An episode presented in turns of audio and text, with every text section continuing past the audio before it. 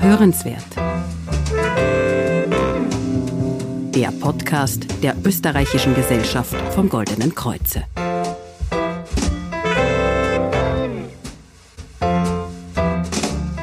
Ja, hallo und herzlich willkommen bei Hörenswert, dem Podcast der Österreichischen Gesellschaft vom Goldenen Kreuze. Mein Name ist Denise Seifert und ich spreche mit meinem Gast heute über ein starkes Spurenelement, nämlich das Eisen. Ja, Spurenelemente, die kommen in unserem Körper, ja wie der Name schon sagt, nur in Spuren vor. Ja, und das trifft auch aufs Eisen zu. Wir haben circa drei bis fünf Gramm in unserem Körper. Das entspricht ungefähr dem Gewicht von einem Teelöffel Zucker. Ja, und so klein die Menge in unserem Körper ist, so groß sind die Auswirkungen, wenn wir zu wenig vom Eisen in unserem Blut haben. Ja, wie es zu Eisenmangel kommt, welche Auswirkungen das auf unsere Gesundheit hat und was wir dagegen tun können, darüber spreche ich heute mit meinem Gast Philipp Rovina. Der studierte Mikrobiologe und Genetiker ist seit zwei Jahren für die Leitung der Bereiche Operations und Commercial bei Bloom Diagnostics verantwortlich. Schönen guten Tag, Herr Rovina. Schönen guten Tag, freut mich sehr. Ja, Herr Rowina, welche Rolle spielt denn das Eisen eigentlich in unserem Körper? Ja, das Eisen ist vor allem wichtig für das ganze Thema Sauerstofftransport. Sauerstoffbindung ist Teil des Hämoglobins und ist dafür verantwortlich, dass der Sauerstoff von den Lungen in alle Bereiche des Körpers transportiert wird. Ist auch Teil des Myoglobins, das die Sauerstoffversorgung des Muskelgewebes verantwortet und hat damit einen ganz zentralen wichtigen Wert für uns als Menschen, um entsprechend Sauerstoff überall im Körper zu haben. Ist natürlich für alle Bereiche, das Zentralnervensystem und alle Organe und natürlich alle anderen Gewebe ganz, ganz wichtig und essentiell. Also zusammenfassend kann man sagen, mit Hilfe des Eisens wird der Sauerstoff übers Blut im ganzen Körper verteilt. Absolut richtig, ja. Mhm. Sagen Sie, in welchen Lebensmitteln kommt denn jetzt Eisen vor? Also wie kann ich das zu mir nehmen? Ja, da gibt es zwei wesentliche, sage ich einmal, Spielarten. Es gibt das Hemeisen und das Nicht-Hemeisen. Das Hemeisen ist der Klassiker Eisen über tierische Produkte, das heißt das rote Fleisch oder Leberprodukte, wo ganz viel Eisen enthalten ist. Und Hemeisen ist auch das Eisen, das wir besser aufnehmen können. Und Nicht-Hemeisen das sind die Eisenmoleküle bzw. Eisengehalt in Pflanzen. Den können wir auch zu uns nehmen und damit unseren Eisenbedarf decken, aber deutlich weniger effizient. Das heißt, wir müssen mehr eisenhaltige Früchte und Gemüse zu uns nehmen, um den Eisenbedarf zu decken. Der Klassiker hier sind Hülsenfrüchte zum Beispiel, Leinsamen, Kürbiskernöl, Kürbiskerne werden oft genannt. Und gestern habe ich es mir erst rausgesucht, beziehungsweise meine Frau hat es rausgesucht, getrocknete Petersilie soll zum Beispiel ganz, ganz viel Eisen haben, ist natürlich von der Menge her dann eher weniger.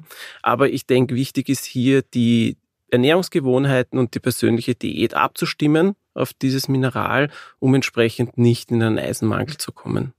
Wie oft in der Woche müsste ich denn jetzt zum Beispiel rotes Fleisch essen, damit ich meinen Eisenbedarf gedeckt weiß? Das hängt natürlich von der Menge ab, aber es ist weitaus weniger als dieser tägliche Verzehr, den die Menschen ja derzeit frönen. Also das heißt, einmal pro Woche ist sicherlich ausreichend. Hm. Jetzt habe ich gelesen, dass es ja Lebensmittel gibt, die die Eisenaufnahme behindern zum Beispiel Kaffee und dann gibt es welche, die es begünstigen. Welche wären das und warum ist das so? Das ist ganz, ganz wichtig. Es ist nicht nur, dass man Eisen zu sich nimmt, sondern eben auch die Kombination mit welchen anderen Lebensmitteln. Vitamin C ist ein Molekül, das die Eisenaufnahme begünstigt. Das heißt, Vitamin C reiche Kost in Kombination mit eisenhaltiger Kost begünstigt die Aufnahme von Eisen. Zum Beispiel sind das Zitrusfrüchte, Kiwi, es sind natürlich Gemüse wie Paprika, aber auch viele Säfte enthalten ja Vitamin C, ist auch zugesetzt. Das ist alles, sage ich einmal, begünstigend. Das, was weniger beziehungsweise nicht begünstigend ist, beziehungsweise auch verhindert, sind kalziumhaltige Lebensmittel wie Milch oder Joghurt und auch gerbstoffhaltige Lebensmittel, also der erwähnte Tee, Kaffee, aber auch Weintrauben verhindern die Eisenaufnahme beziehungsweise beeinträchtigen sie nachteilig. Das heißt, diese Lebensmittel sollte man nicht kombinieren mit eisenhaltigen. Wichtig ist natürlich, dass Kalzium sehr wohl auch wichtig ist. Das heißt, man muss entsprechend in den Ernährungsgewohnheiten zu unterschiedlichen Zeiten mhm. vielleicht einen unterschiedlichen Fokus setzen. Jetzt haben Sie vorher erwähnt oder wir haben darüber gesprochen, dass Herr und Frau Österreicher in der Regel sehr viel Fleisch verzehrt. Jetzt frage ich mich, warum leiden dann viele an einem Eisenmangel? Also wie entsteht so ein Eisenmangel? Ja, und was sind die Anzeichen dafür? Ja, ich meine, vielleicht beginnen wir mit den Anzeichen. Das ist ein relativ diffuses Set an Symptomen, Müdigkeit, Schläfrigkeit, Kopfschmerzen, Abgeschlagenheit. Ist nicht immer ganz konkret einordnbar. Und daher ist ja der Eisenmangel auch oft unerkannt. Ja. Das, was den Eisenmangel auslöst. Es gibt aus meiner Sicht drei wesentliche Faktoren beziehungsweise Gründe. Es gibt einerseits die Fehlernährung, das das wir vorher ange, angesprochen haben, ist, denke ich, aber nicht der Hauptgrund. Das, was sehr oft der Grund ist, sind Blutungen. Das heißt, äh, vor allem bei Frauen im gebärfähigen Alter, die Menstruationsblutung, wenn die stark ist, führt das natürlich zu einem regelmäßigen Blutverlust. Das kann kumuliert bei entsprechend nachteiliger Ernährung zu einem Eisenmangel führen.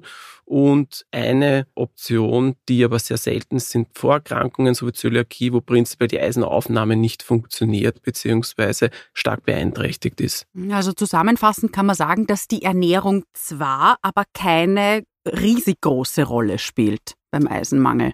Richtig, die Ernährung ist ein wichtiger Baustein, um den Eisenmangel in den Griff zu kriegen. Es ist aber sicherlich der Eisenmangel ein Zustand, den man kontrollieren muss mhm. und bei dem man auch mit seinem Experten der Wahl, Arzt oder Apotheker regelmäßig Rücksprache hält und wo man regelmäßig auch testen sollte.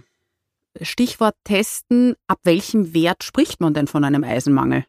Da gibt es natürlich auch unterschiedliche Meinungen in der Literatur. Wir haben jetzt bei uns in unserem System einen Grenzwert von 30 Mikrogramm pro Liter beim Ferritin, das ist das Eisenspeicherprotein, eingestellt. Ab diesem Wert, wenn darunter, sprechen wir von einem Eisenmangel bzw. Gefahr eines Eisenmangels und dass es hier dann einen Follow-up geben sollte mit den entsprechenden Professionisten. Sie haben das Ferritin angesprochen. Das ist jetzt also genau das, was gemessen wird? Jetzt in, bei unserem Produkt ja. Das Ferritin ist ein Eisenspeicherprotein. Das ist ein sehr guter Marker, um den Eisenwert im System abschätzen zu können. Und wenn das Ferritin niedrig ist in der Konzentration, ist auch das Eisen im System niedrig. Das ist ein schöner Marker für genau diesen Eisenwert. Und wenn es stark erhöht ist, spricht man auch von einem Eisenüberschuss. Ja. Mhm. Auf den kommen wir dann noch zu sprechen. Wie wichtig ist denn hier die professionelle Diagnose? Also es gibt ja Menschen, die Angst haben, äh, an einem Eisenmangel zu leiden und dann sagen, na, dann nehme ich doch prophylaktisch ein Eisenpräparat. Wie sinnvoll ist denn das Ihrer Meinung nach?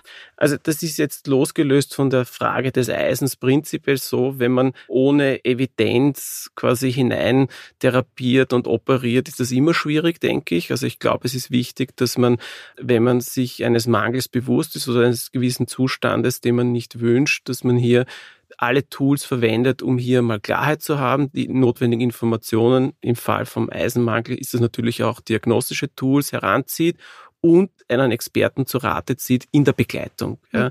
Selbstständig auf Verdacht ist immer schwierig als Ansatz bei den Zielgruppen. Sie haben es vorher erwähnt, Frauen, die im gebärfähigen Alter sind. Das heißt, Frauen sind stärker von einem Eisenmangel betroffen. Kann man das so sagen? Ja, also die Zahlen variieren natürlich auch. Die Zahlen, die wir gefunden haben in der Literatur, roundabout 5% der Bevölkerung sind betroffen vom Eisenmangel mal häufiger, mal weniger. Das ist, wie gesagt, ja auch eine fluktuierende Größe, je nach Ernährungsgewohnheit. Und innerhalb dieser Kohorte der Schwangeren oder der gebärfähigen Frauen, die auch eine Schwangerschaft haben oder stillen, sind knapp 17 bis 30 Prozent der Frauen betroffen von einem Eisenmangel. Und das ist natürlich ein deutlich höherer Wert. Heißt nicht, dass Männer gar nicht betroffen sein können, aber deutlich seltener und aus anderen Gründen. Mhm. Sie haben es vorher angesprochen, im gebärfähigen Alter, Frauen im gebärfähigen Alter. Spielt das Alter beim Eisenmangel generell eine Rolle? Ja, jetzt wenn wir auf Frauen reflektieren, aufgrund zum Beispiel der Menopause, das heißt, sobald die Monatsblutung nicht mehr passiert, ist dementsprechend dieser Eisenverlust durch die Blutung nicht mehr da und dadurch ist der Eisenmangel aufgrund dieser Ursache auch reduziert. Mhm. Was Sie vorher noch erwähnt haben, was sehr interessant ist, wenn man einen sogenannten Eisenüberschuss hat. Welche Personen betrifft denn das? Also Eisenüberschuss, da muss man zwei Dinge voneinander unterscheiden. Es gibt einerseits die von Ihnen vorher angesprochene Aufnahme von viel Eisen, zum Beispiel durch Nahrungsergänzungsmittel, sogenannte Supplements. Hier kann man sich sehr wohl auch Schaden zufügen, wenn man zu viel Eisen zuführt, vor allem im Magen-Darm-Trakt. Die Aufnahme ins System, ins Blut, wird eigentlich gut reguliert vom Körper. Das heißt, dass zu viel Eisen bei einer gesunden Person ins System gepumpt wird aus dem Magen-Darm-Trakt, ist eher selten der Fall. Aber im Magen-Darm-Trakt selbst kommt es dann zu schwerwiegenden Komplikationen. Also das bedeutet, dass mir zum Beispiel übel wird? Zum Beispiel dieses, äh Übelkeit und auch dann, es gibt auch Implikationen, was den Stuhl betrifft etc. Möchte ich jetzt nicht vertiefen, aber es gibt einfach Probleme, die man dann entsprechend mit einem Professionisten in den Griff kriegen sollte. Der Eisenüberschuss, der klassische, den man auch findet, der ist hauptsächlich bei Hämochromatose. Das ist eine Erkrankung, die eine Erbkrankheit ist, das heißt, es wird vererbt über die Eltern und hier kumuliert langsam im Körper mehr und mehr Eisen. Spannend ist hier, dass das keine früh diagnostizierte Krankheit ist. Das heißt, oft entwickeln Patienten erst teilweise nach dem 40. Lebensjahr wirklich signifikant Symptome und Frauen teilweise auch erst nach der Menopause. Das mhm. heißt, durch die Menstruationsblutung wird immer wieder dafür gesorgt, dass auch genügend Eisen wieder ausgeschieden wird aus dem System. Und mannigfaltige Symptome, wie vorher auch schon besprochen, eben Konzentrationsschwäche, Müdigkeit. Interessanterweise aber auch gibt es den Effekt, dass Hämochromatose-Patienten leistungsstärker sind. Ja, mhm. Durch den höheren Eisenwert mehr Sauerstoff im Blut, teilweise deutlich bessere Leistung bringen können bei Ausdauersportarten. Und das ist wiederum ein positiver Effekt. Ja. Dennoch ist es eine Erkrankung, die, wenn diagnostiziert, mit einem Professionisten abgeklärt gehört. Und auch dort ist es wichtig, dann lebenslang sich mit diesem Krankheitsbild auseinanderzusetzen und auch regelmäßig, egal mit welchem Werkzeug zu messen, den Eisenwert zu bestimmen, um entsprechend dann Maßnahmen abzuleiten.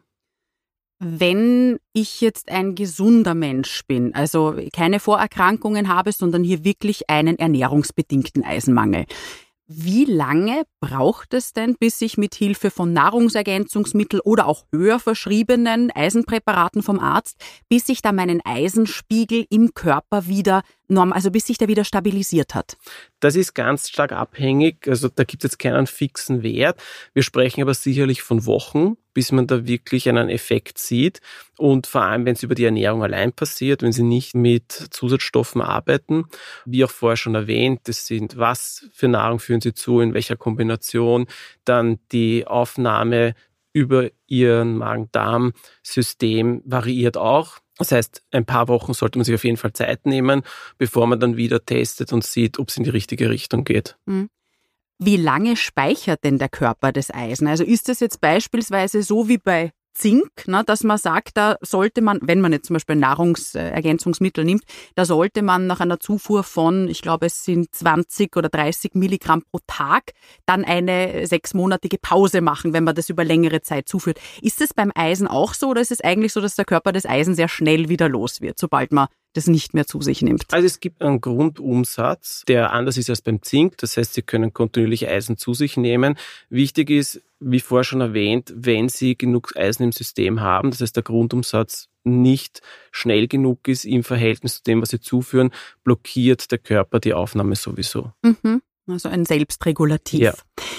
Ich möchte noch mal auf das, was Sie vorher erwähnt haben, nämlich die Vegetarier zu sprechen kommen, sprich auf das pflanzliche Eisen.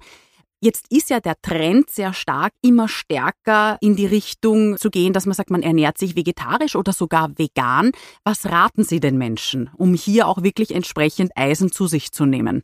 Also ich denke mir, es ist wichtig, dass man innerhalb der Gemüse- und Obstsorten, die man präferiert, diejenigen auch aussucht, die einen hohen Eisengehalt haben. Da gibt's Tabellen im Internet, da gibt's Ernährungsberater, die ganz viel wichtige Informationen auch publizieren.